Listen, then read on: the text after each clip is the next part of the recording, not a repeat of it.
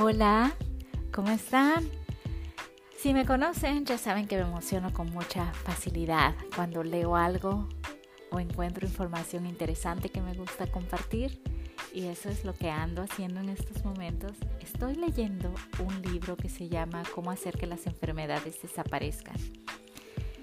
Recuerdo cuando me diagnosticaron de esclerosis múltiple y me dieron una medicina, que es la misma medicina que le dan a muchísima gente, y entonces yo me pregunté, ¿por qué el doctor no me pregunta si duermo bien? ¿Por qué no, el doctor no me pregunta si estoy estresada?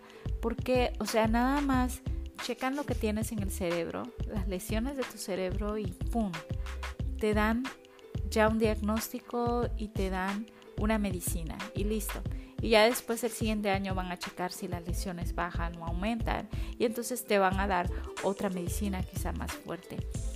Este doctor parece que me lo leyó, la mente porque es una, una cosa maravillosa. Habla de que él a los pacientes viene y los trata como, como de una manera más personal. Él quiere saber qué hábitos tiene esta persona y quiere saber cómo de dónde salió esa enfermedad, cosa que a mí se me, se me hace muy, muy, muy interesante y muy emocionante porque siempre yo me pregunto, ¿por qué tengo esta enfermedad? Siempre estoy así como que tratando de analizar, reanalizar, porque siento que ni siquiera es tan real, es como una enfermedad como nueva, ¿no? Y, y te dicen que no saben por qué es y entonces yo digo, ¿cómo que no saben? Pienso que tiene que ver con algo quizá personal.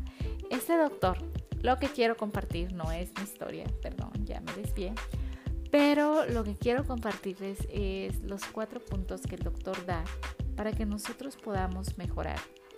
El punto número uno es dedicarse 15 minutos al día para hacer lo que nosotros queramos hacer. Entonces, ustedes se levantan y si son muy activos, pues se van a correr 15 minutos. Si son muy flojitos como yo, eh, se van a poner quizá a meditar 15 minutos. Y si les gusta algo así como que escuchar música, pueden agarrar, levantar sus piecitos. La cosa es dedicarse 15 minutos de tiempo para ustedes. Nada más para que hagan lo que quieran, para que antes de empezar el día ya tengan un momento personal, un momento en que se dieron espacio para ustedes y se ayudaron a ustedes mismos. Ese es el punto número uno. El dos es comer bien. Este yo sé que es el coco para todos. Ahorita en la cuarentena yo ya subí de peso y he comido muy rico, pero tampoco he estado comiendo lo de que mi, mi, mi, mi, diagnóstico me ha dicho que tengo que comer. Entonces, bueno, tenemos que echarle ganas con lo de la comida. Tercer punto, este también es un reto para mí, es movimiento, hacer ejercicios. Y hablan hasta de 10 mil pasos al día y yo así de, oh, o sea, no he contado mis pasos, pero la verdad ni quiero porque me da terror. Entonces sí, el tercer paso es el movimiento y el cuarto es dormir bien.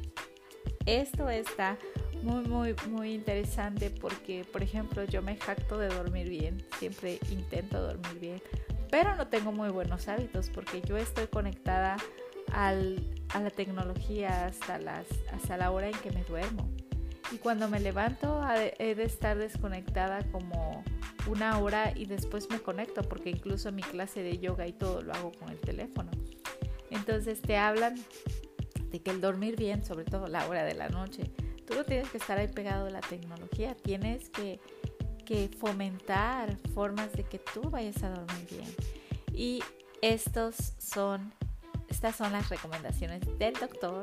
El libro se llama Cómo hacer que las enfermedades desaparezcan. El doctor se llama Rangan Chatterjee, es un doctor británico. Supongo que el background, el, eh, los ancestros son de la India y me suena muy interesante y de verdad el día que yo sea rica lo voy a contratar para que me cheque. Les mando un abrazo, un beso, espero que ustedes traten de cuidarse mucho, espero que no estén enfermos y si están enfermos pues echarle ganas porque para eso estamos. Un abrazo a todos.